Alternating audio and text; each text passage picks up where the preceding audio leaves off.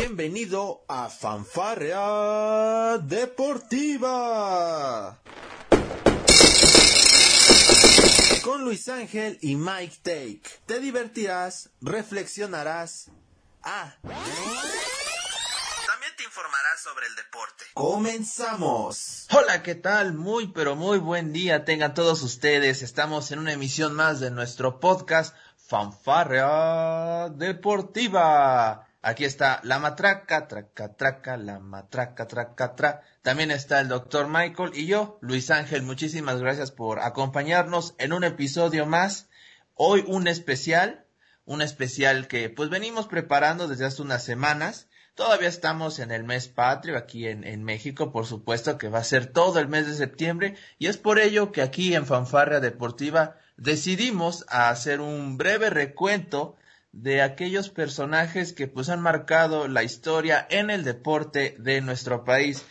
Miren, la verdad es que decidimos omitir eh, la parte del fútbol soccer, no por ser mala onda, pero pues eh, creo que ya hemos hablado mucho de, del fútbol, ¿no lo cree, doctor? Lo saludo, muy buenos, muy buenas tardes, días allá en Alemania, ya no sé ni qué horas son, doctor. No, pues muy, muy buenas a usted, a toda nuestra querida audiencia. Pues sí, ¿no? Y el, digo, ya sabemos que el fútbol es el deporte de excelencia, pero nosotros queremos hablar de, de deporte o de, o de, personajes que están representando a México o representando a México y casi no se habla en los medios por, por lo mismo, ¿no? De que el fútbol es el, pues ahora sí, el, el que domina en, en, los medios mexicanos. Eso en primera y en segunda, pues estamos en el más patrio, ¿no? Vamos, eso es momento de reconocer a, a la gente que, que se pone o la camiseta o la bandera eh, por, por delante y, y pone a México en uno de los lugares más altos o por menos ese es el sueño de muchos de estos deportistas de los que vamos a hablar el día de hoy, ¿no cree? Así es, sí, es, es, es importante mencionar esto, digo, realmente el, el, fútbol, sí lo sabemos, es el deporte más popular en el mundo, me parece que de eso no hay duda, en México ni que se diga, aquí prácticamente 24-7 se está hablando de fútbol mexicano, que por cierto, antes de iniciar este, digamos, este recuento, el sábado vamos a tener clásico de clásicos América Guadalajara, Su, sus águilas, doctor, van a jugar contra el Chiverío a las 9 de la noche, hora del centro de México. ¿Algún comentario que le merezca el superclásico nacional? Que por cierto yo creo que pinta muy bien, una lástima que no pueda haber gente en las tribunas, pero me parece que no deja de ser un partido sumamente importante. Mira, yo creo que por, por el bien de, de, la institución, yo creo que Chivas debería ganar ese partido o le vendría muy bien que ganen el clásico. El América, pues bueno, el América, pues es el América, ¿no? Yo creo que, pues, si ganan o pierden, no, no van a, no van a perder nada eh, anímicamente. Bueno, sí, duele, duele, duele perder un clásico, pero yo creo que el equipo que tiene más que ganar, pues son las, las Chivas, ¿no? Por, por el momento en el que están jugando, por todas las críticas y todo esta telenovela que está pasando allá en, en, Guadalajara. Y sí, muy triste, ¿no? Que no se pueda jugar con aficionados. Aquí también se estaba rumoreando que, que iban a poder empezar la, la, Bundesliga con aficionados. Pero, por ejemplo, el, día, el, el, viernes es la primera jornada de la Bundesliga, juega el Bayern, su Bayern, doctor. Ni Bayern, y claro. Ya no, ya no pueden entrar aficionados, por el tema de, de, del virus que está otra vez creciendo aquí en Europa, así que pues es muy triste, ¿no? Esperemos que ya eh, los aficionados y el fútbol se reencuentren próximamente. Ah, qué bonito, qué bonito pensamiento, doctor. Me gustó bien inspirado, ¿verdad? Un poquito, doctor. Ya, ya había comentado fuera de cámaras de por qué. Sí, no, no, ya, ya me di cuenta. Otra vez el amor se respira en fanfarra deportiva. Dios mío, no me quiero imaginar el especial de 14 de febrero, las parejas sentimentales de Michael. Vamos a hacer ese especial, doctor, que mire, no, hay una larga lista, ¿eh? No, no, no, no, porque ahí sí, capaz si nos cae una demanda, doctor, mejor no. no acabamos nunca, yo creo, ¿verdad? Exacto. Eh, también, también no creo que quedemos, pero no, no quiero que nos demanden, doctor. Usted que es un ojo alegre, me, me, me, parece perfecto. Tiene más romances usted que Alex Rodríguez, me parece. y eso pues es ya que... es mucho. Y mire que él ya se quedó ahí con J-Lo, pero bueno, ese ya es otro tema. O al menos hasta el momento se ve que es solo una pareja feliz. Esperemos que así siga, que siga el amor. Ya lo saló, doctor, ya lo saló. Ya, ya, lo, ya, ya lo sé, ya saló, ya, ya, ya mejor no diga nada. Bueno, ya no voy a decir nada, si no luego va a quedar Alex Rodríguez Igual y me agradece, quién sabe. ¿eh? ¿Quién sabe? Uno nunca sabe, pero bueno, vamos a comenzar con este especial de, de fanfarra deportiva dedicada dedicado a aquellos deportistas que por supuesto nos han, nos han regalado momentos históricos, por supuesto, y que han, han puesto la, nuestra bandera en todo, en todo lo alto. Eh, para, bueno, a ver, si yo hubiera tenido que elegir algún futbolista, y creo, y quiero dejarlo esto muy claro, hubiera elegido sin lugar a dudas a Rafita Márquez, doctor. ¿Usted aquí no hubiera elegido? Yo pues tengo a dos. El el, jugador y director técnico que me marcó en pues, mi infancia pues fue, fue Hugo Sánchez. Ok. Pues eh, mi primer equipo favorito fueron los Pumas, doctor. Esos Pumas que ganaron el bicampeonato con Hugo Sánchez. Y pues el otro, pues eh, Luis García, por, por la forma en, cómo jugaba y, y más porque es el único mexicano que le metió gol al Wolfsburg, así que pues, es el único al que le puedo por lo menos homenajear un poco. ¿Cómo? ¿Ya existe el Wolfsburg, doctor? Sí, o sea, ¿desde aquellos... cuándo vende humo el Wolfsburg? Oh, no, desde, ya, desde hace mucho tiempo. No, pero doctor, esto fue en el, en el 98, en aquel super molero tour que se aventó la selección mexicana, que jugaron casi todos los días. Jugaron aquí en Wolfsburg, doctor, y perdió la selección mexicana. Terminó perdiendo ese partido, ¿eh? O sea, perdimos contra el peor Wolfsburg de la historia, me estás diciendo. Eh, así es. No, bueno, ya con razón nos fue como nos fue en los mundiales, ¿eh? Del 94 y del 98. Con razón. Pues sí. Ya, ya, ya decía yo que no, que no, no, no era, no era cuestión de la casualidad. Pero bueno, ahora sí. Comenzando en forma en el, en el boxeo, por supuesto, una figura rutilante, no solo del, del boxeo mexicano, sino del boxeo internacional. Es imposible que nos hable de él, esa es la realidad. Y, y hay que mencionarlo, me parece a mí uno de los mejores libra por libra del mundo, sin entrar en tanto detalle, pues tenemos que hablar de Saúl Canelo Álvarez, doctor, un personaje que en sus inicios, pues hay que decirlo, me parece que se ganó un odio, pues que no era su culpa realmente, eh, recordamos aquellas campañas que tuvo él como, como boxeador número uno de Televisa Deportes, eh, básicamente lo, lo, anunciaban en cada spot que tenían, no sé, solo a Saúl, fíjate, le faltó salir en alguna telenovela, doctor, de aquella época cuando estaba en Televisa, y eso me parece que fue lo principal que le generó este mucho hate por parte de la afición mexicana. Y hoy en día, pues, me parece que Saúl se ha consolidado bien como uno de los mejores este, boxeadores. Puede que no sea el más técnico, eso es muy cierto, pero creo que es, es el más efectivo, sin lugar a dudas, y tiene algo que muy pocos boxeadores mexicanos han tenido, que es seriedad en el ring, fuera, bueno, tanto fuera como dentro del ring. Y eso es algo que a lo mejor a la afición mexicana no le ha agradado, pero yo al menos a un deportista sí le agradezco que tenga esta seriedad al momento de estar en el cuadrilátero, cuadrilátero, perdón, y también al momento de hablar con los medios y por supuesto de manejar su vida privada. Sí, yo, yo que no soy muy seguidor del boxeo, era es una de las pocas figuras que, que se hablaba en la televisión en, aquella época. Eh, bueno, se sigue hablando de la actualidad de él, pero cuando estaba en Televisa sí yo recuerdo verlo en, en todos lados. No tuve la, la, oportunidad de verlo, pero sí hubo un evento aquí en, bueno, allá en, en Cholo York, doctor, donde se iba a presentar el Canelo, pero al final no pudo presentarse. Pero oye, simplemente con ver sus combates, tener una derrota y que sea por decisión y no por knockout, también eso habla, bueno, yo que no soy de boxeo, ¿verdad? Pero viendo los números y tratando de ser un villamelón, yo creo que pues habla, habla bien, ¿no? De tener, o sea, de que la única derrota que tengas no sea por knockout, sino por decisión, que ya, pues por lo menos te mantuviste con los pies, ¿no? O bueno, por lo menos estuviste parado y te enfrentaste a a, tu adversario y que no te haya noqueado, pues habla también mucho de, del, del atleta, del atleta que es uno, ¿no? Así es. Su derrota, la única que tiene, por supuesto, contra Floyd Mayweather, considerado pues uno de los mejores libras por libra en la historia del boxeo. mira, su primer nombre, Santos Saúl, ¿eh? ¿Cómo ves? Sí, pues, se parece bastante curioso, ¿no? yo creo que es un guiño al, al, al santo, ¿no? Sí, puede ser. Ahora, él es aficionado al Guadalajara, eso que eso hay que dejarlo bastante claro. Santos Saúl Álvarez Barragán Nació el 18 de julio de 1990, conocido como el Canelo. Es actual campeón mundial de la AMB, de la Asociación Mundial de Boxeo, del Consejo Mundial de Boxeo, de la Federación Internacional de Boxeo y también es este, campeón de The Ring de peso mediano.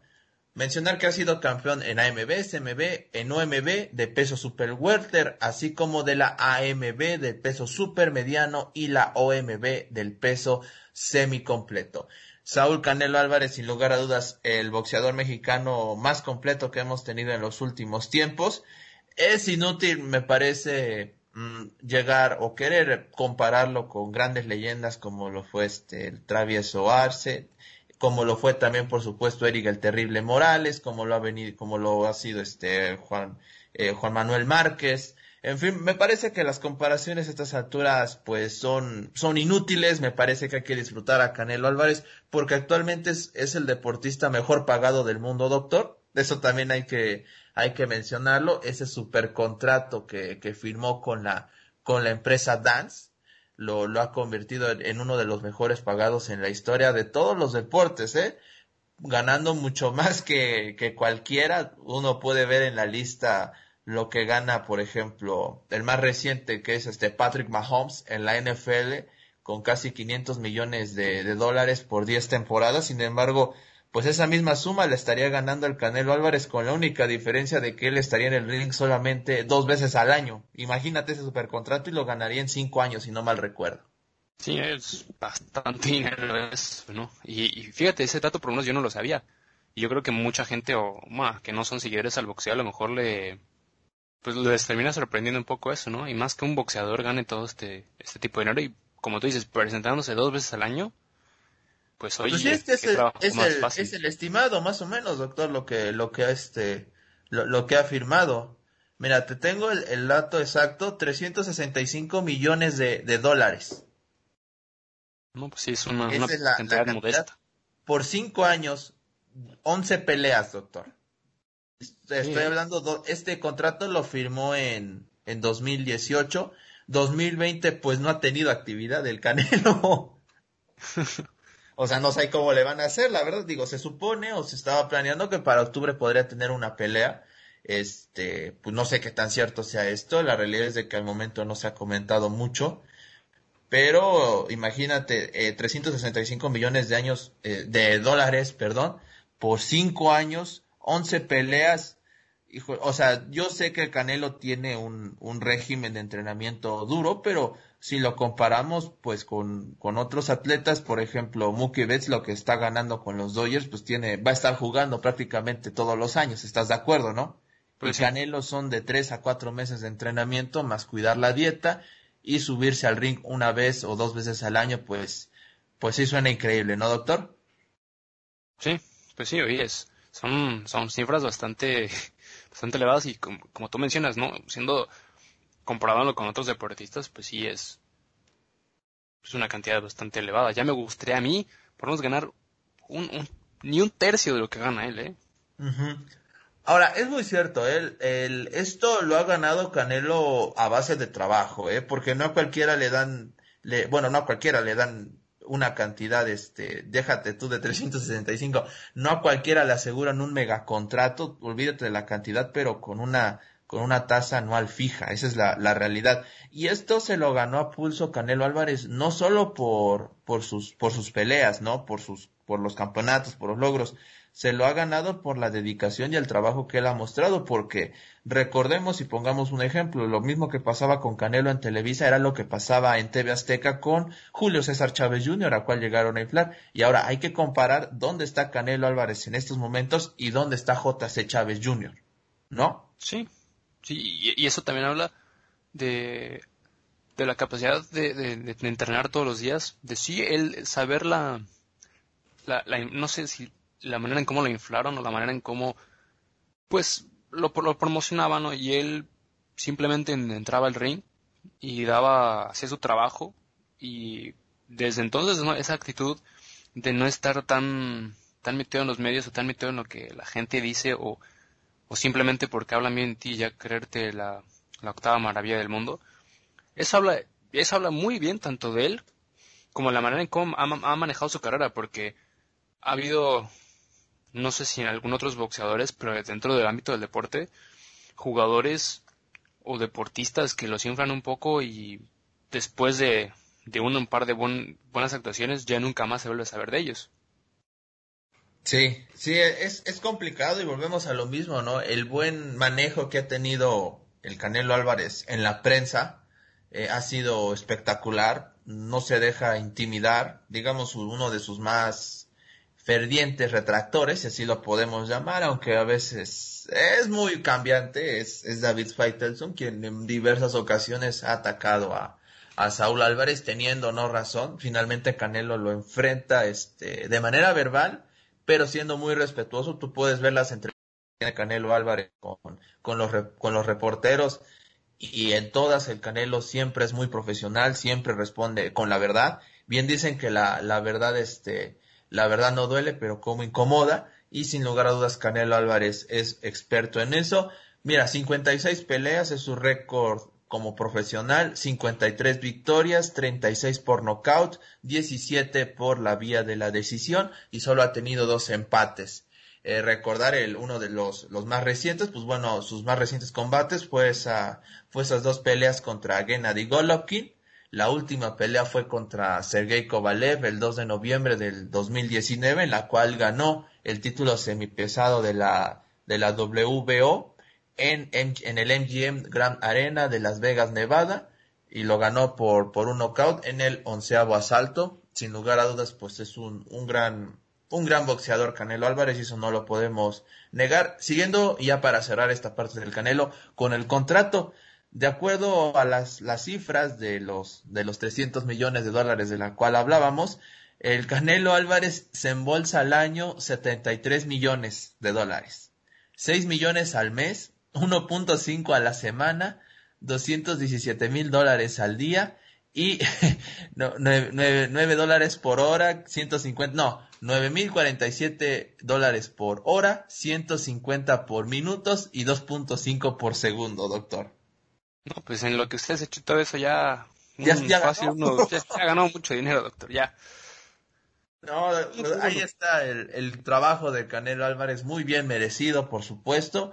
Y habría, teníamos que mencionarlo en este especial, Saúl Canelo Álvarez, uno de los grandes ídolos y me parece, sin lugar a dudas, futuro salón de la fama del boxeo tanto nacional como internacional. Doctor, vamos con usted, ¿a quién nos tiene? Bueno, ahora yo vamos a cambiar totalmente radical. Ahora vamos al ámbito del automovilismo. Alguien que, de los cuales yo he sido no muy fanático, pero tú, yo tuve la fortuna de poder trabajar al lado de su hermano, Estoy hablando ahora de, Sergio Pérez, mejor conocido como el Checo Pérez, fue actual piloto de Racing Point en la Fórmula 1. uno de los mejores pilotos mexicanos que ha, que ha salido o que ha tenido este, todo este talento. Sin, sin dejar al lado a los hermanos Rodríguez, que de esos vamos a hablar después, pero la, viendo la carrera de, Checo Pérez, sí, un, piloto que desde lo karting en, en, en México que también eh, Checo Pérez viene de, viene de Guadalajara, nacido el 26 de enero de 1990. Pues un piloto que ha trabajado, se ha ganado todo a pulso, ha tenido la gran fortuna de ser patrocinado por, por Carlos Slim y por, obviamente, por todas sus marcas. Que sí, él mismo lo ha dicho en varias entrevistas, esas conversaciones que tuvo con Carlos Slim fue bastante, bastante tensas y, y fue tanto él y su agente el que lograron convencer a, Carlos Slim de poder apoyarlo y gracias a eso, además del talento, Checo Pérez ha estado en donde ha estado. Em, se ganó a pulso desde las inferiores, llegando a la Fórmula 3, subiendo a la Fórmula 2 y empezando en la Fórmula 1 en el 2011 con Sauber, donde el cual consiguió bastante, bastantes puntos, estuvo a punto de ganar su primera carrera ah, en el Gran Premio de Malasia de 2012, donde tristemente no pudo ganar porque Fernando Alonso se terminó llevando esa carrera. Pero en su momento eh, Checo Pérez estuvo muy bien. Tuvo, cometió un pequeño error, a mi parecer, y que mucha gente lo menciona, el de haber sido a McLaren en el 2013, un McLaren donde Luis Hamilton ya se iba a Mercedes y una temporada en la que le fue muy mal tanto a Sergio Pérez como al equipo McLaren en el cual terminaron hasta abajo de, de, la, de las clasificaciones, ¿no?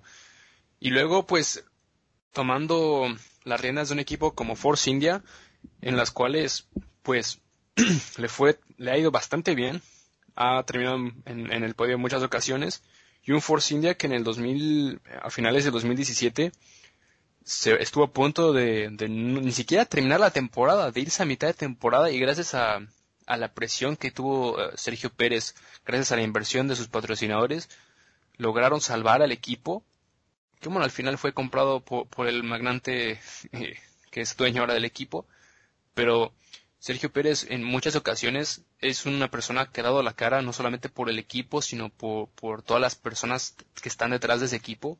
Sergio Pérez eh, en muchas ocasiones habló públicamente, en la, dentro de la Fórmula 1 que él quería ayudar al equipo Force India no solamente a salir adelante y, seguir, sino para guardar y, y, que para guardar a todos los, la, gente que trabaja dentro del equipo. Es una persona que ve mucho por, por las demás personas dentro de, de, de, de la institución.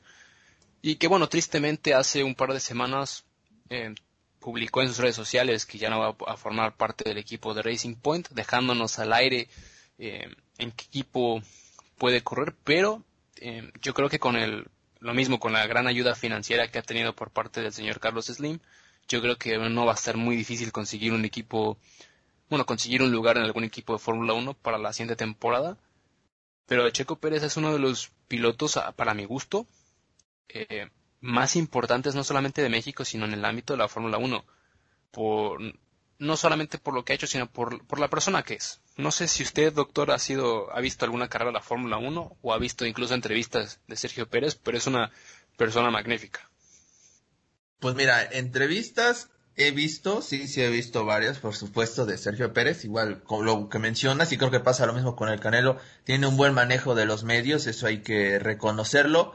Este, pero en cuanto a carreras, ahí sí, doctor, usted me va a tener que ir guiando porque más allá de cuando son los grandes premios de México, donde hay, que decirlo, él al ser local, pues la realidad es de que tiene un cobijo impresionante por parte de la gente, pero pues más allá de eso, ahí sí, para que vea, doctor, ahí sí usted me va a tener que ir guiando. Pues sí, eh, como digo, eh, Sergio Pérez ha sido un, gran piloto. Mire, le va a dar nada más así de rápido las mejores cosas que ha hecho en, su temporada. Mira, el último podium que tuvo Sergio Pérez fue en el 2018 con el equipo, en aquel momento todavía era Force India y ya no era Racing Point.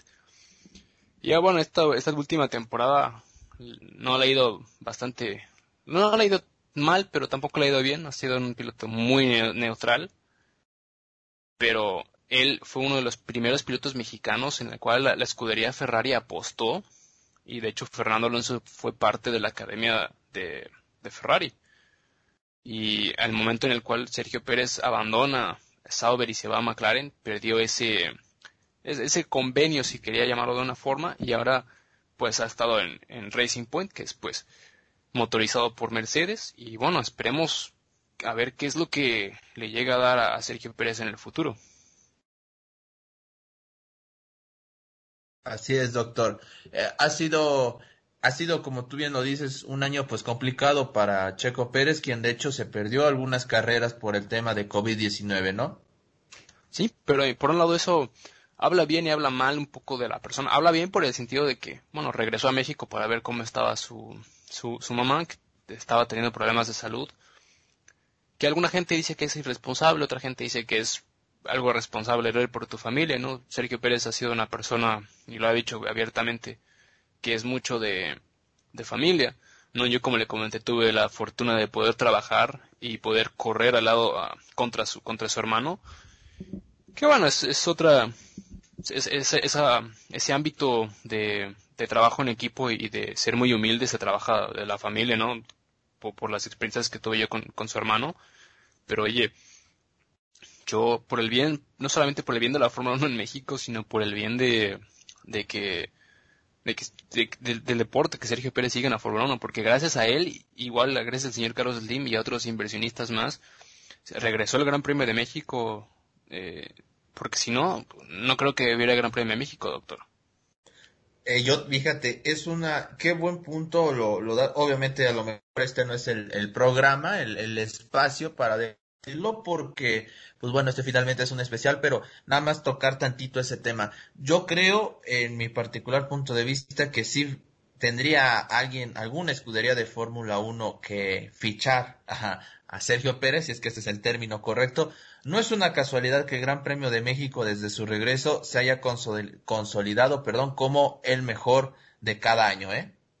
Así es. Porque lo ha sido. Por, y no solo por Checo Pérez, sino el ambiente que pone la gente, lo que se gasta la gente en el Gran Premio de México, la cobertura que llega a tener a nivel internacional, la afluencia de, de turismo que llega a ver gracias al Gran Premio de México, es algo que muy pocos eventos logran. Y, y hacer esto todavía una vez cada año lo hace más brutal todavía. Sí, eh, yo creo que, el, lo que lo que ofrece el Gran Premio de México a la Fórmula 1 es, además, además del ámbito económico, el ambiente, como usted lo menciona, no hay ninguna otra pista en, en el calendario actual que corra en, dentro de un estadio de béisbol. No hay ningún otro eh, evento en el cual el podio está no está dentro de los pits, no es un podio casual como, como es.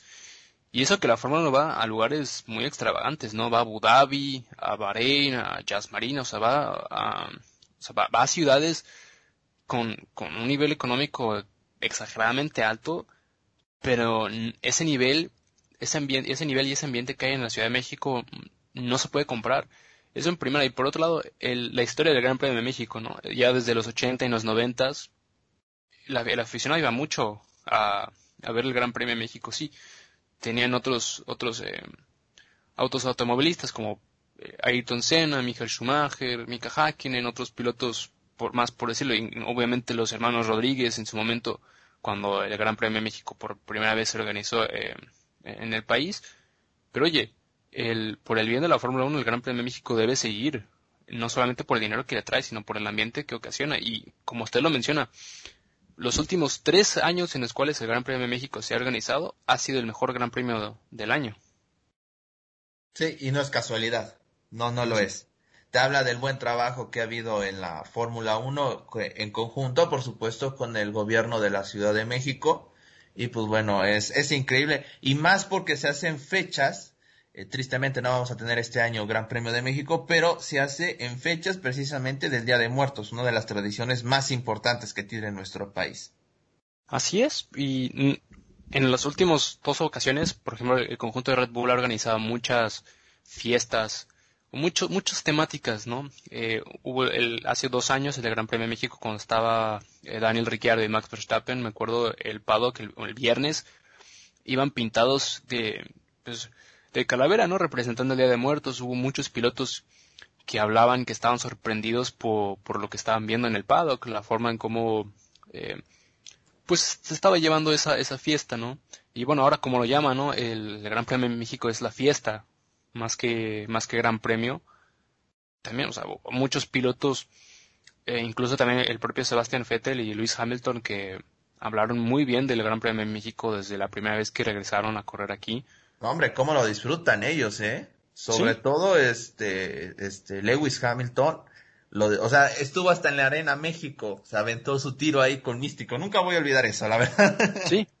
No, el, el, el año en el cual Nico Rosberg fue campeón, eh, terminó ganando el Gran Premio de México también, y él lo dijo en, en el podio, la, lo increíble que es estar en ese podio y ver, ver no nada más el esteo de béisbol lleno de gente, sino cómo dentro de la pista toda la gente se mete para poder ver a los pilotos de cerca en el podio. O sea, ni el Gran Premio de Italia, el Gran Premio Monza, tiene esa, o sea, que también son los Gran Premios más históricos, no tiene ese sabor ni esa imagen que, da, ¿no? Sí. Sí,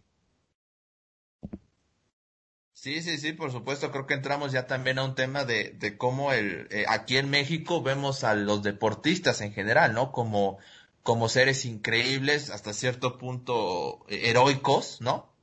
Porque el automovilismo es un deporte muy duro, muy, muy duro. O sea, no es fácil ir a 200, 300 mil, a 200, 300 kilómetros por hora, casi, casi, doctor. ¿Sí? Es muy complicado, ¿no? Es muy complicado y yo desde el, desde el primer Gran Premio de México se, se escuchaba en, las transmisiones cómo la gente apoyaba a Checo Pérez. Algo, por ejemplo, en, en, en Monza, pues sí se escucha mucho a los tifosi, que son pues todos los aficionados a Ferrari. Obviamente todo, todo el mundo está pintado de rojo allá. Aquí, pues, mucha, pues hay más, bastante gente que, que sigue a Sergio Pérez. No tanto a la escudería en la cual estuviera, pero sí, también hay uno que otro que pues le va a los, es fanático de cualquier otro piloto, pero el apoyo de un país hacia un piloto no hay, o sea, no hay ningún otro como México en ese, en ese asunto. Sin lugar a duda, doctor. Pero bueno, ya cerrando el tema de, de, Checo Pérez, pues bueno, esperamos por supuesto que encuentre una nueva escudería. Le hace muy bien, por supuesto, a la Fórmula 1 tener algún mexicano. Y más allá de eso, pues esperemos que cuando que cuando salga Checo Pérez, porque bueno, en algún momento se tendrá que retirar de, del automovilismo, pues esperemos que este, que ya venga en curso algún otro mexicano, ¿no? Que nos siga representando de igual manera. Así es, yo creo que va a ser muy difícil encontrar un, un reemplazo. Bueno, se tardaron bastante años desde los hermanos Rodríguez hasta que regresara otro mexicano a la Fórmula 1, pero oye, uno nunca sabe, y yo creo que si más que nada, como el talento en México, la forma en cómo manejan las cosas en México, yo creo que por ahí dentro de algunos años se puede dar algún buen piloto mexicano que vuelva a representar al país en la Fórmula 1. Así es. Pero bueno, doctor, sigamos con este especial, ¿le parece? Me parece bien, doctor. A ver, ¿con quién vamos ahora, doctor? ¿Me, me echa la, la pelota a mí? Yo le echo la pelota a usted, doctor. Ahí está, perfecto. Pues le cambio la pelota por una máscara y es de que vamos, por supuesto, a platicar de, de uno de los grandes símbolos de la, de la cultura en México. Olvidémonos del deporte. Me parece que eh, cuando, es, cuando escuchamos la palabra, bueno, el, el deporte lucha libre, automáticamente se tiene que venir a la mente como mexicano el santo. Sin lugar a dudas, Nacido en Tulancingo Hidalgo el 23 de septiembre de 1917, falleció el 5 de febrero en la Ciudad de México de 1984. Rodolfo Guzmán Huerta se convirtió en un histórico de la cultura y de la tradición mexicana, enrolándose, por supuesto, en la máscara del mítico santo, el enmascarado de plata, uno de los luchadores, de los luchadores más famosos de nuestro país e ícono de la cultura mexicana, no solo del siglo XX, su, este, su leyenda ha perdurado hasta nuestras fechas, doctor. Esa es una realidad. El santo, genio y figura de la lucha libre nacional e internacional, con murales en Inglaterra, con murales en los Estados Unidos, en España, en Alemania, incluso he llegado a ver este lugares donde se recuerda al santo por alemanes, ¿eh? ni siquiera por mexicanos. O sea, la verdad esto es este es impresionante el gran empuje que ha tenido el santo y que bueno, ayudó él junto con otros grandes que aquí les tengo a otro, por supuesto, y que no se nos puede olvidar, ayudó por supuesto a colocar a la lucha libre mexicana que ya por sí sola tiene a grandes históricos. Si hablamos de lucha libre, estamos hablando de Mil Máscaras, estamos hablando del Rayo de Jalisco, estamos hablando de en esta época de Atlantis, así lo podemos ver, de Místico como último gran referente. Me parece, doctor, la lucha libre mexicana merece y tiene su lugar bien ganado como un deporte que nos ha dado gloria, pasión y leyendas. Sí, ¿eh? y yo creo que si a algún turista le preguntas sobre México, además de la, de la cultura, de, de, la comida, el santo es una de las primeras personas que, que un turista te llega a decir. Y eso habla, o sea, también de la época en la cual el santo estaba en su auge. No, no era una época en la cual, como ahora que puedes saber toda la información, sino simplemente el saber del, del gran personaje que viene a lucha libre y del gran personaje que fue también en la industria de la televisión. Por supuesto. Habla, habla, o sea, habla bastante bien de, igual de lo mismo, ¿no? Cómo vino manejando su imagen, la forma en cómo siguió siendo humilde y, creó esta gran imagen en la cual sigue hasta ahora.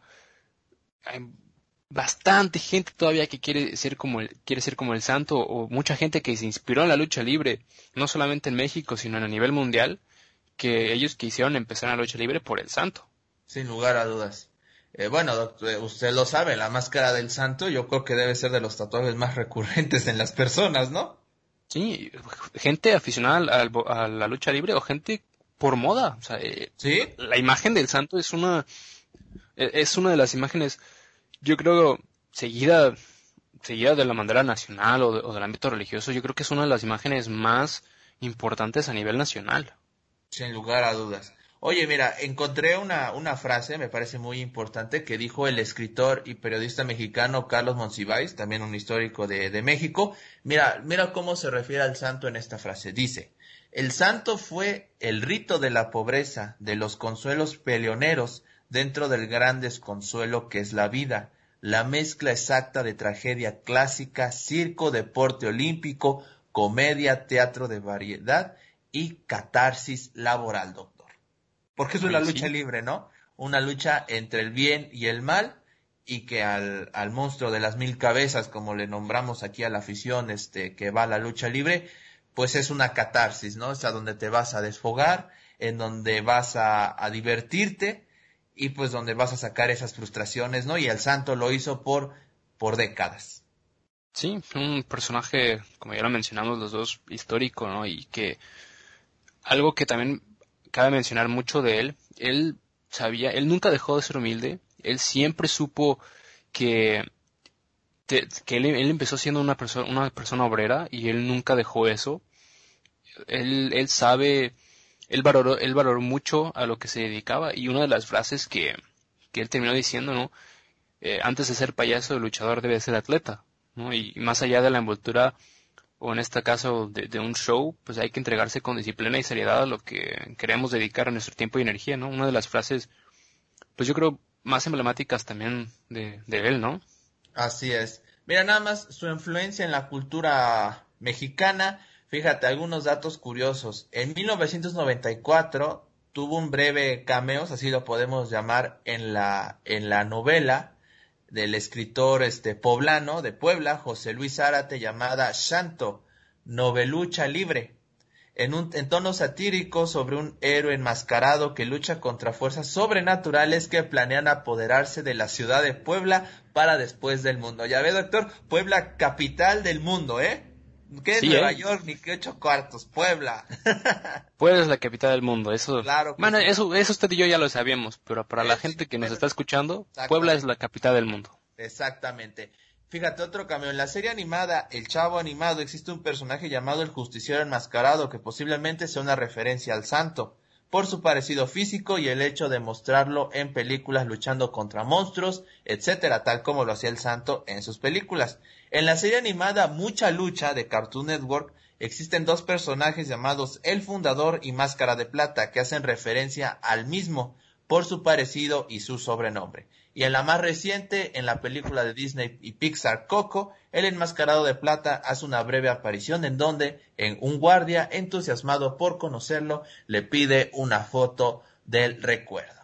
Movimientos finales, la llave de a caballo, muy bien conocida, el tope de Cristo, que es el tope entre segunda y tercera cuerda, y por supuesto también no podemos olvidar las grandes máscaras que ganó, la más importante me parece por supuesto la del gran Black Shadow, y siempre nos va a quedar la duda de qué hubiera pasado si hubiera enfrentado a Blue Demon en la pelea que, bueno, al menos yo considero como la máxima pelea entre el bien y el mal. Esto es un poco del santo, doctor.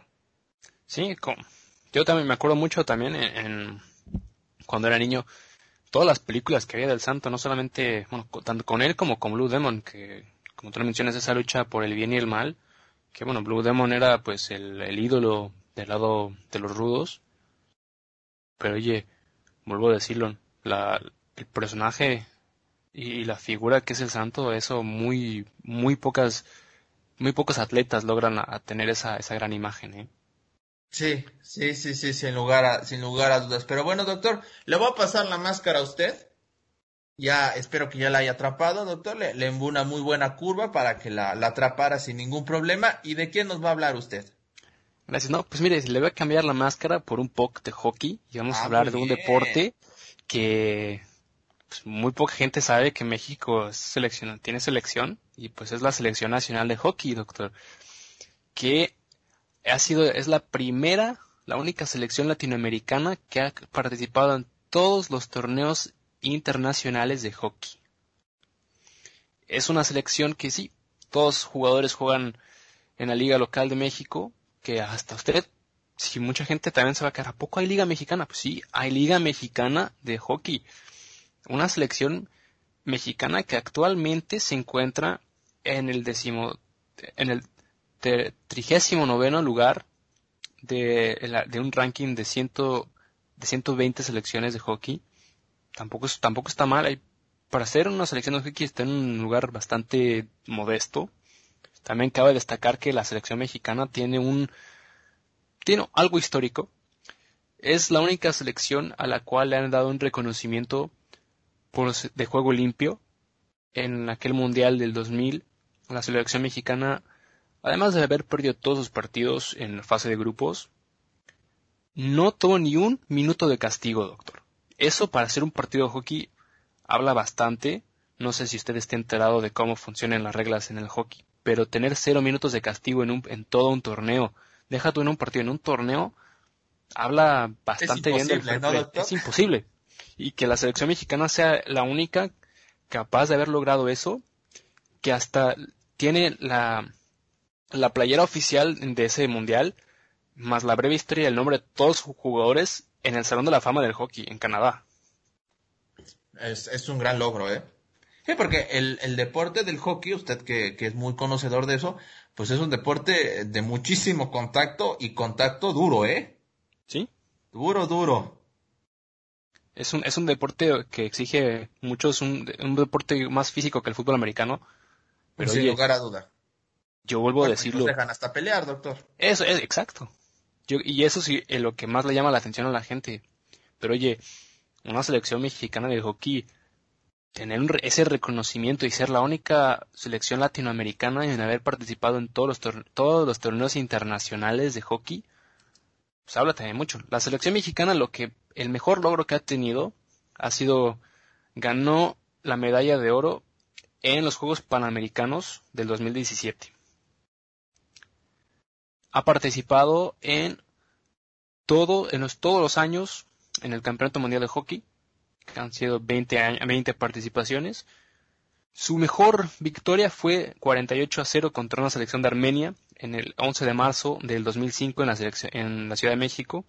Su peor derrota fue el 26 de marzo del 2001, 19 a 0 contra la selección de Rumania.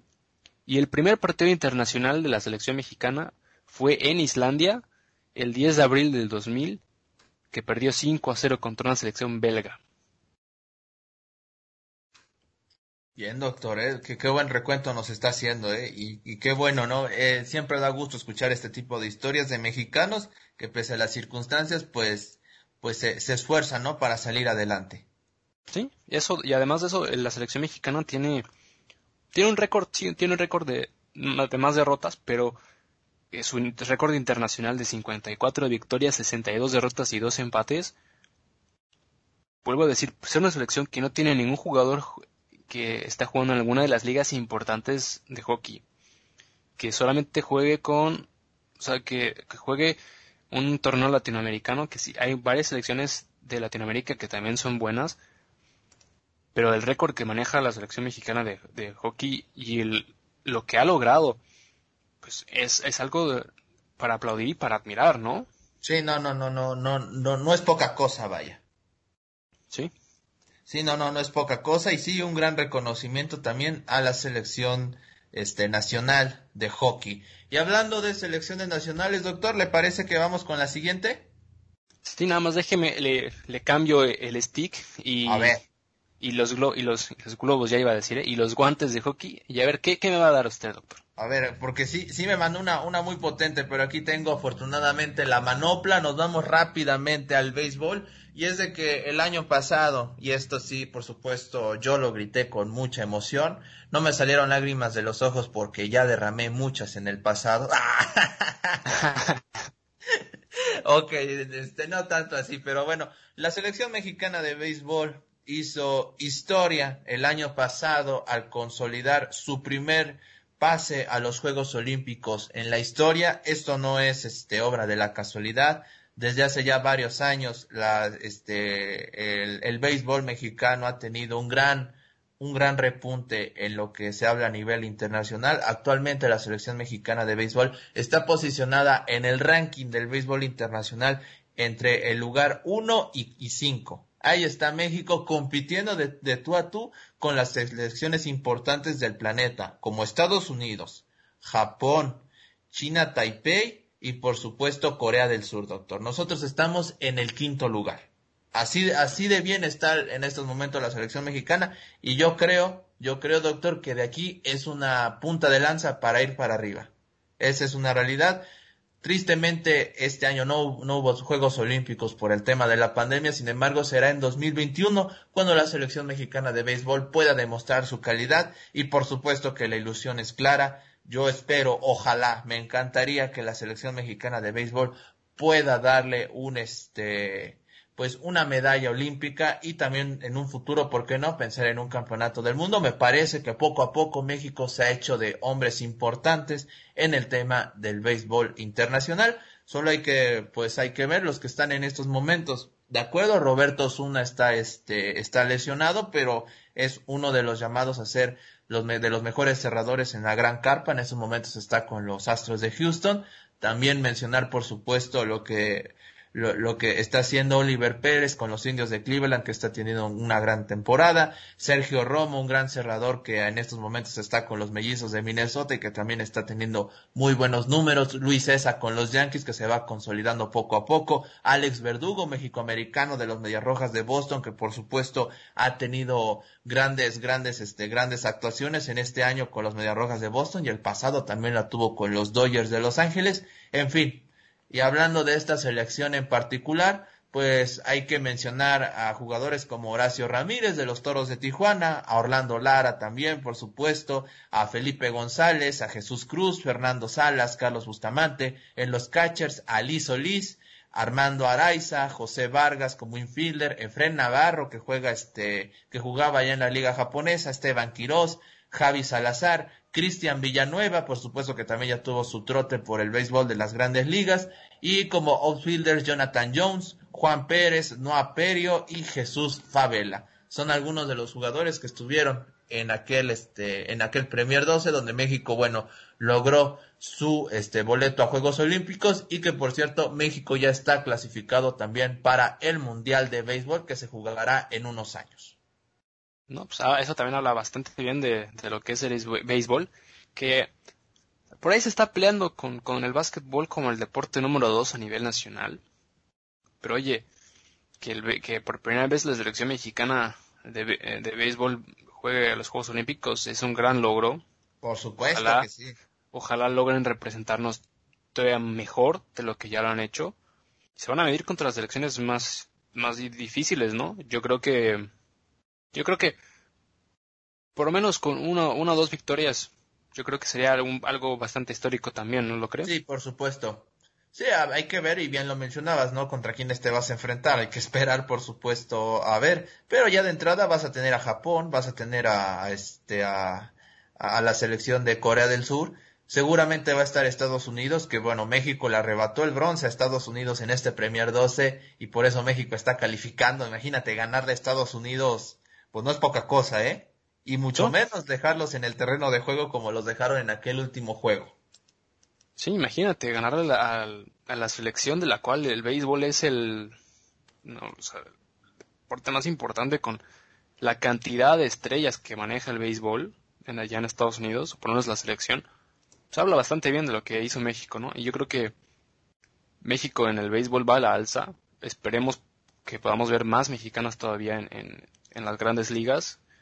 Pero oye, también por otro lado hay que ver, hay muchos, muchos mexicanos con doble nacionalidad estadounidense que por ahí no quieren representar a México por ese, ese pequeño detalle de que no saben si van a poder llegar al mundial. Yo creo que esto le va a abrir las puertas a muchos jugadores con doble nacionalidad que ya estén en las grandes ligas para representar a México, ¿eh? O sea, habría, habría que ver, fíjate que es un tema bastante interesante. De hecho, recuerdo mucho el tema que se dio apenas la, la, temporada pasada cuando los nacionales de Washington consiguieron su primer este, campeonato de béisbol de grandes ligas, su primera serie mundial. pues se hablaba de que, por ejemplo, Anthony Rendón, este gran bateador que ahorita, que en este momento está en Los Angelinos, pues bueno, resulta que tiene raíces michoacanas. Por supuesto, él nunca ha hecho referencia a esto, al menos yo no recuerdo alguna ocasión, pero, o sea, te habla de las raíces mexicoamericanas que están muy arraigadas, ¿no? Uno de los mejores bateadores en el circuito, pues de repente escuchar que puede tener la oportunidad de, de, poder representar a México, pues suena hasta bastante extraño, ¿no? Por supuesto, esto es solo algo que se ha comentado entre periodistas, ¿eh? No es algo que Anthony Rendón haya dicho, ni mucho menos. No, sí, pero imagínate, o sea, en el, nivel que, que, están, que están sacando los, los jugadores que tienen esa doble nacionalidad, que ahora que México por lo menos se ha clasificado en los Juegos Olímpicos, le va a abrir la oportunidad, ¿no? Sí, sí. Sí, sería interesante ver, a, ver algo, algo así, doctor. Sí, imagínate, también a uno de los que para mí fue un buen beisbolista en su etapa en Detroit, pues eh, Nicolás Castellanos, que también tiene raíz, un poco de raíces eh, mexicanas. Pero oye, uno no sabe, ¿no? Yo creo que a lo mejor dentro de un par de años, pues vamos a ver más jugadores mexicanos o con doble nacionalidad que van a empezar a representar a, la selección mexicana, ¿eh? Sí, sí, sí, sí.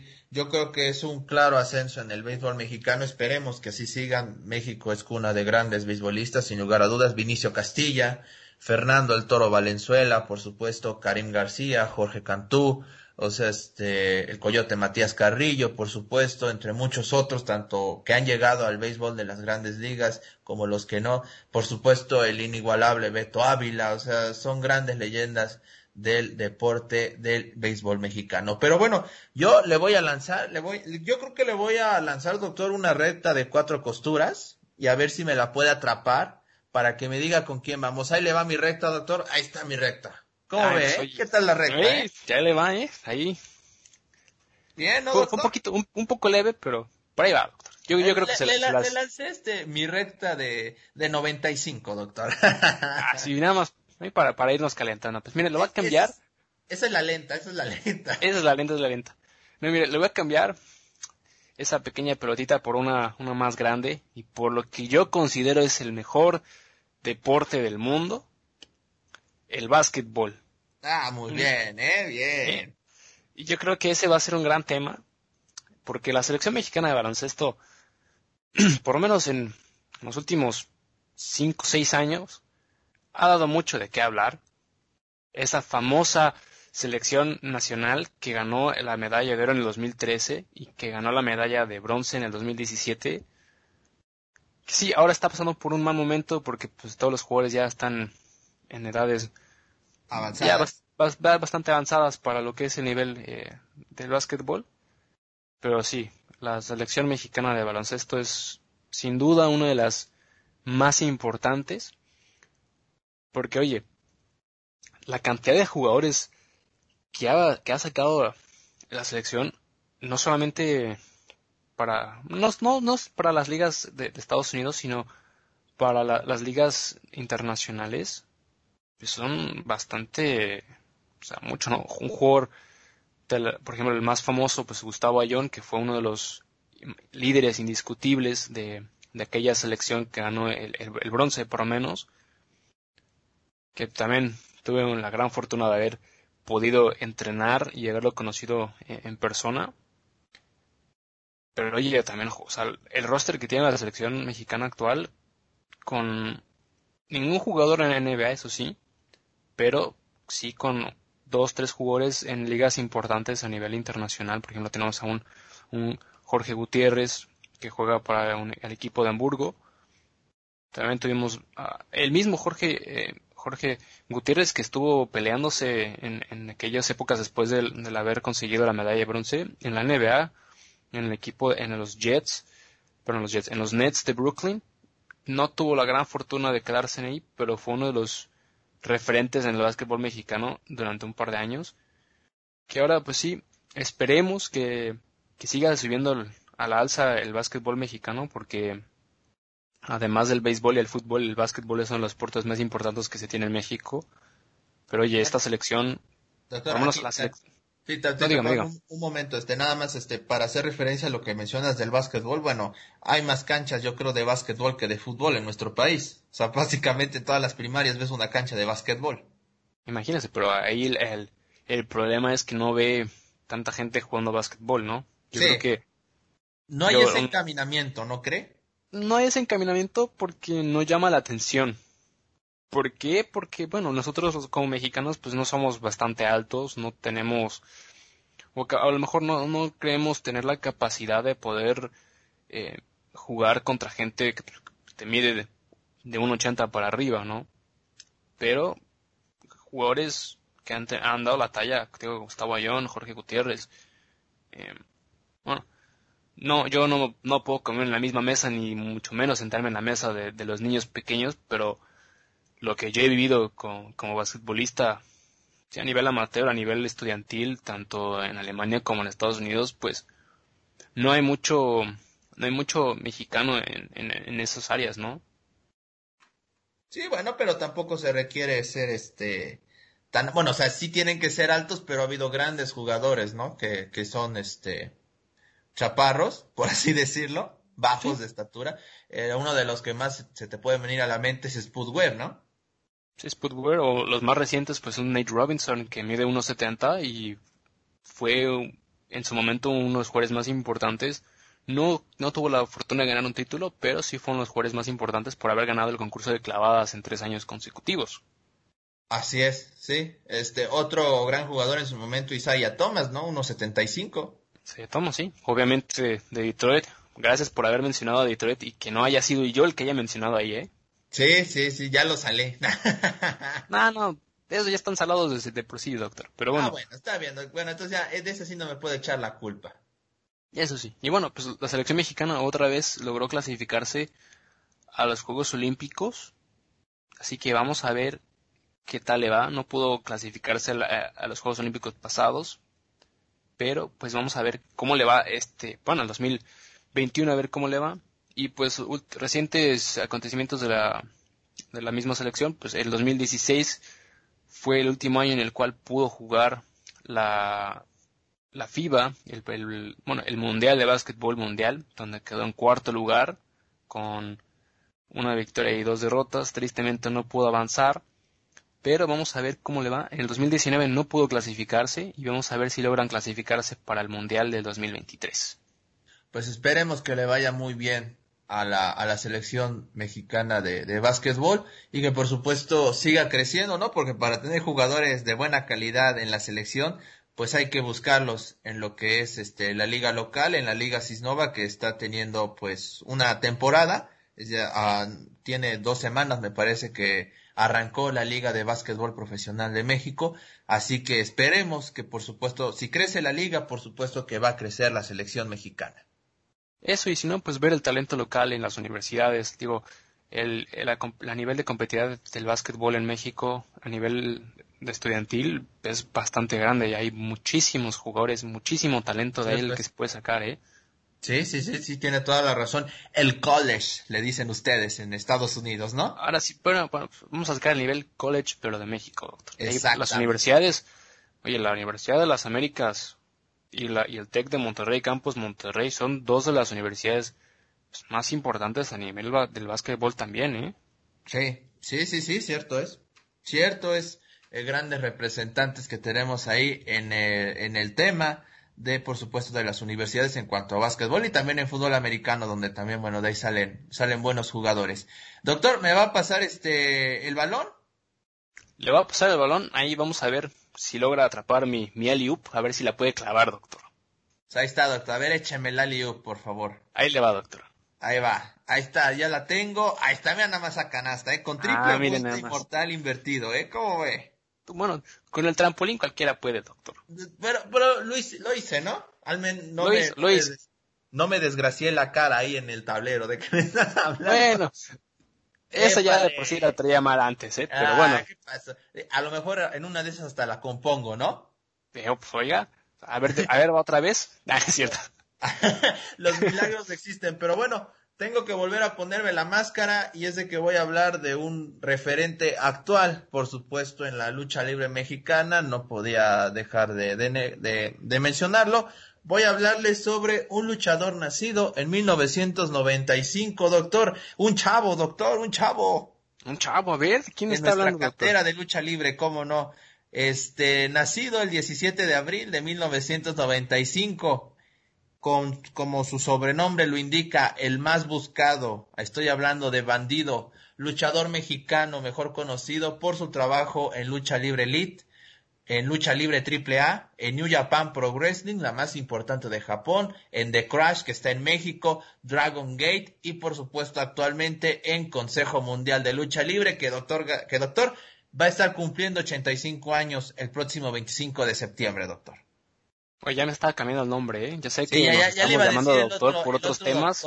Pero es que la este costumbre. Si, si, ustedes vieran nuestros chats, en serio que también les pasaría lo mismo. Pero bueno, Bandido, este luchador que nos ha representado en México, en Estados Unidos, en Japón y que actualmente es campeón también en Ring of Honor, una empresa norteamericana. Si hablamos de importancia, me parece que Ring of Honor en Estados Unidos podríamos hablar de que es la cuarta empresa más importante. Este, la primera, por supuesto, tenemos que mencionarlo WWE, la segunda All Elite Wrestling, de que a pesar de tener este, pues todavía no llega ni al año de, de fundado, los dos años, pues bueno, por la calidad de superestrellas que ha venido contratando, pues es normal ponerle en segundo lugar el Impact Wrestling que está en tercer lugar y pues bueno, ya entraría Ring of Honor como cuarto.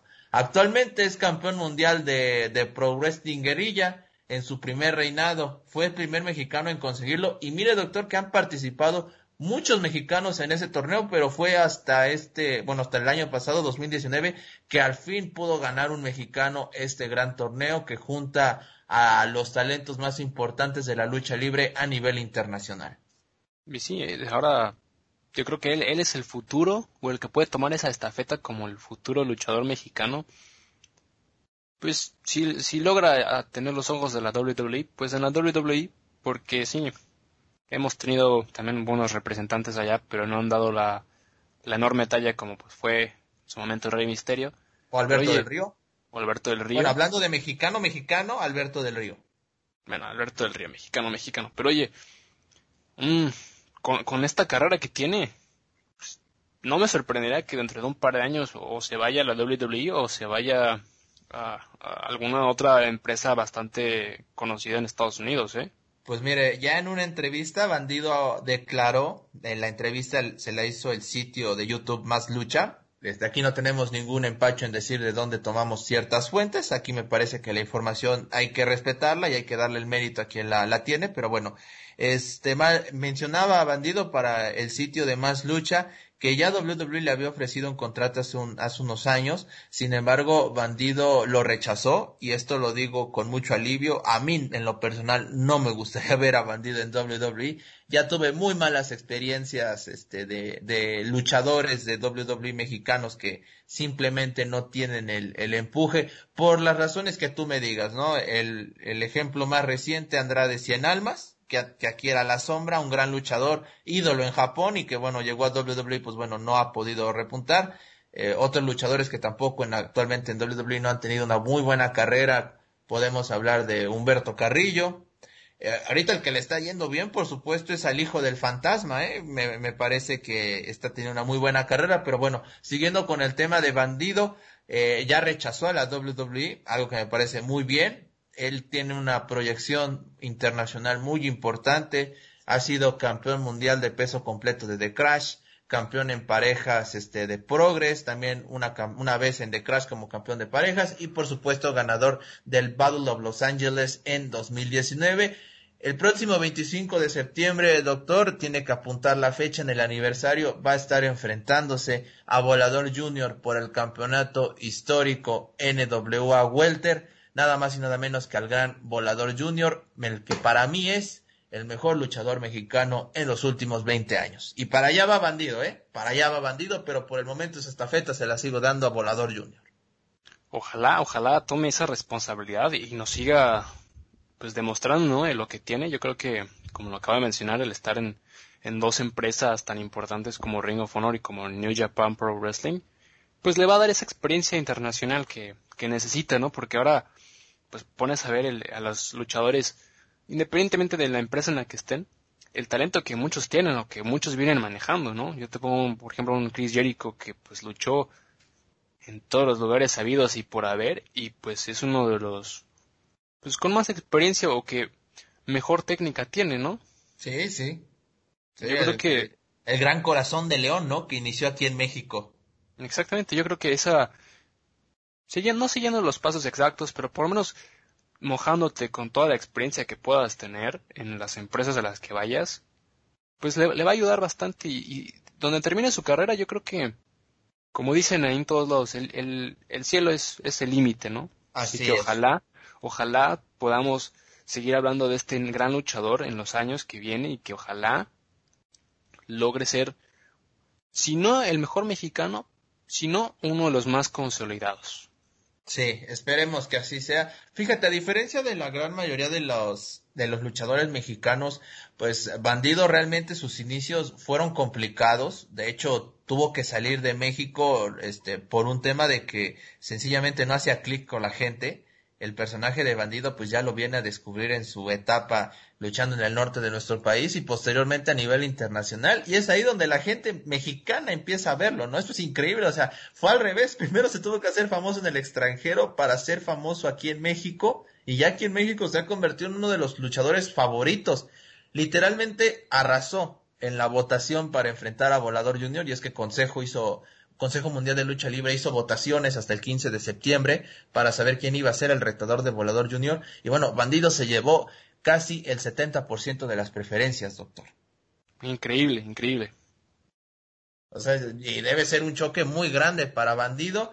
El nacido en Torreón, Coahuila, ya lo habíamos mencionado, 25 añitos. Y por supuesto, muy bien ganado en estos momentos su lugar en el Consejo Mundial de Lucha Libre como uno de los estelares. Doctor, le voy a tener que enviar otra vez la máscara, pero esta vez le voy a enviar la de bandido. Muy bonita máscara, por cierto, de las mejor diseñadas en la actualidad. Y pues vamos a cerrar con usted, doctor. A ver, ¿a quién me tiene para cerrar? Ahí le va la máscara, ¿eh? ¿Se la va a poner o no? Me lo va a poner, doctor, me va a poner. Solamente de para preferencia póngasela, por favor. Me lo va a poner. Mire, le voy a hablar de otro deporte que es uno de los deportes también más vistos a nivel mundial. También es el segundo país después de, Estados Unidos que más lo consume. Está hablando del fútbol americano. Muy Voy a hablar de la selección de fútbol americano de México. Como usted sabe, no hay, no hay, no hay liga mexicana. Bueno, apenas empezó la liga mexicana de fútbol americano, pero antes era solamente a nivel colegial, a nivel amateur. Y la selección mexicana ha ganado todo. Los últimos tres mundiales de fútbol americano universitario, la selección mexicana ha ganado. Le ha ganado la selección de Estados Unidos, imagínese. Sí, sí, sí, sí. le, ha, ganado el Tazón México. También. Sí. No, y tenemos jugadores, pues, no, uno que otro que por ahí ha estado jugando, ha llegado a jugar en la, en la NFL, o por lo menos ha llegado a estar en los campos de entrenamiento pero la, una selección mexicana que, mire, nada más le voy a dar los logros o, los logros más importantes que ha tenido. En la Copa Mundial de Fútbol Americano, en, 1999 fue su campeón, que perdió contra Japón en un marcador de 6 a 0. 2003 volvió a ser su campeón. En 2011 quedó en cuarto lugar, lamentablemente. En el 2015 quedó en tercer lugar. Ahora en el Campeonato Global Juvenil de la NFL. La selección mexicana en 97-98 medalla de oro. 99 medalla de plata y del 2003 al 2007 medalla de bronce. Y la que ahora se llama la Copa Juvenil de Fútbol Americano, en el 2012 no participó, 2014-2016 medalla de bronce y en el 2018 medalla de plata. Así que ojalá la selección mexicana nos siga representando tan bien como lo ha hecho, un fútbol americano que como yo le digo es uno de los más importantes, ¿no? Sí, sí, sí, sí, por supuesto. Sí, un deporte pues que en México ha ganado muchos adeptos, ¿no? Sí. Le falta, como, bien dices, yo creo, esperemos ya ver pronto el trabajo que se hace en la liga local, ¿no? Digo, tampoco pudo haber este, eh, por supuesto, liga de, de fútbol americano, la LFA, por el tema de la pandemia, algo que fue muy triste, eh, pero esperemos que el próximo año regresen con toda la actitud, ¿no? Así es. Yo digo que esta, esta liga, además de, de que nos va a ayudar mucho a tener pues el talento necesario para pues empezar a, ya sea exportar jugadores a, a la NFL o, por lo menos la NFL se empieza.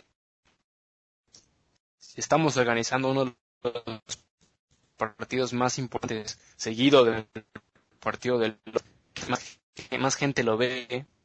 O sea, partidos no varios, pero en partidos en Corea hay más dos. El, el, fútbol americano aquí en México también se consume demasiado, ¿no? Y yo creo que estos equipos de, de la liga ¿no?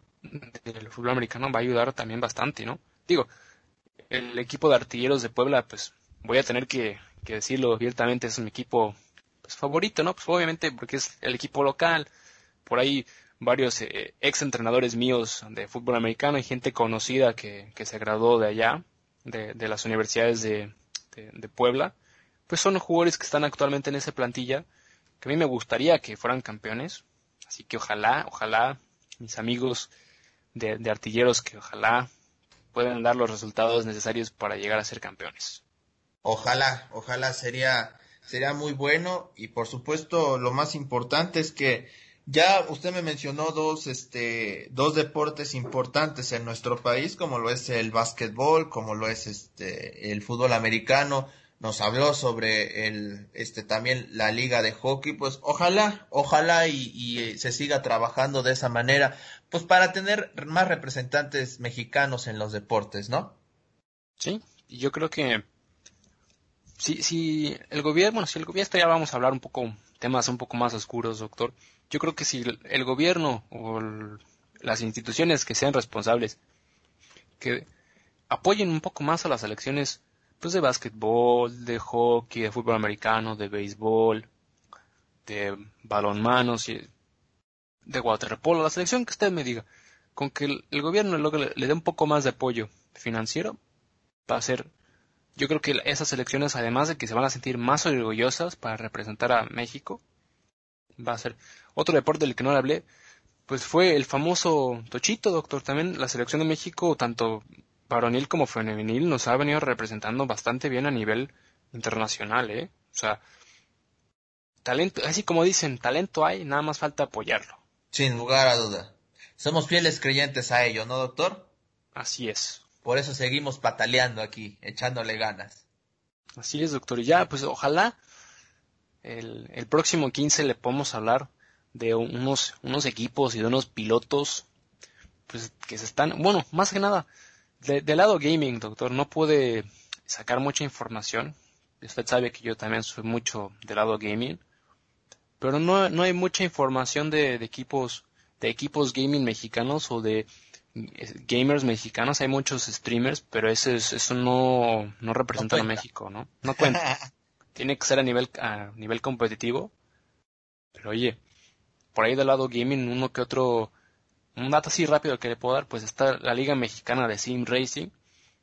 Que no, pues es una liga bastante tranquila para hacer, pues, no hay, no hay premios en efectivo, no hay nada pues, en juego, ¿no? Pero por ahí se está dando también uno que otro piloto de ahí está, está representando a México a nivel internacional en eventos pues, ya de mayor, mayor envergadura, ¿no? Un, un, un piloto que bueno, ojalá, como le digo, el próximo año podamos hablar un poco más de eso. O si no, pues en los próximos meses por ahí le voy a empezar a dar más información.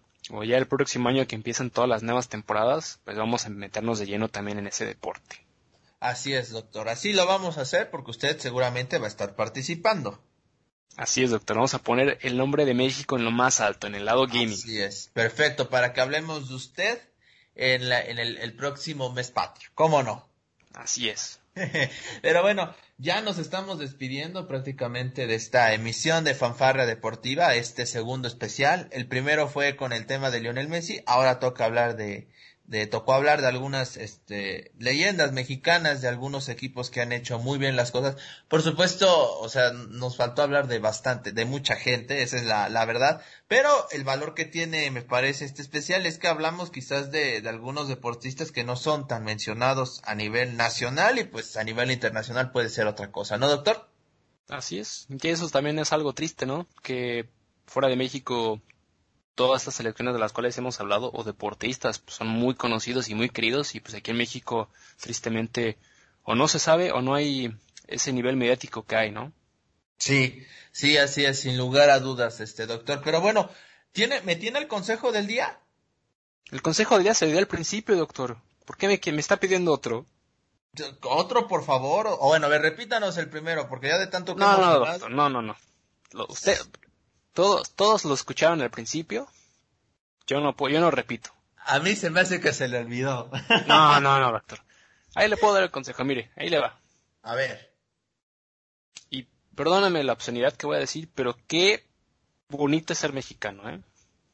Y me, ese es mi consejo, qué bonito es ser mexicano. Y si usted, que nos escucha de otro país, venga a conocer México, bueno, cuando se acabe el tema, ¿verdad? Pero, del virus, pero usted venga a conocer México.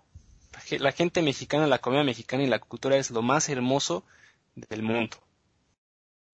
Ese es mi consejo para que, para que estemos pues, aquí representando a ver este lado, lado patrio, doctor. Muy bien, doctor, muy bien. Esperando que siga ahí con la bandera por mucho tiempo.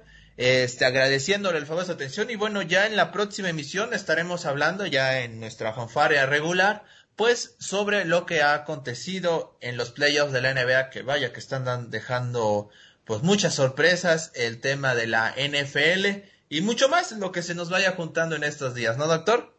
Así es, ojalá, ojalá sigamos teniendo con qué trabajar, doctor. Así es. Pero bueno, nos estamos despidiendo. Muchas gracias, doctor. Espero que esté muy bien, que le vaya bien en sus entrenamientos, por cierto, de básquetbol y que por supuesto sigan los éxitos por allá. Muchas gracias. Igual a usted, eh, que siga con sus éxitos y que, pues la gente que no lo sabe, pues, además de escuchar fanfarra deportiva, póngase a escuchar aquí palco deportivo, pues aquí Radio VJ. Usted sabe que no va a encontrar nada mejor. Así es. Muchísimas gracias, doctor, por la promoción. Muchas gracias a todos los que nos escuchamos. Esto fue Fanfarra Deportiva. Nos escuchamos. A la próxima. Bye. Esto fue Fanfarra Deportiva. Te esperamos en nuestra próxima emisión.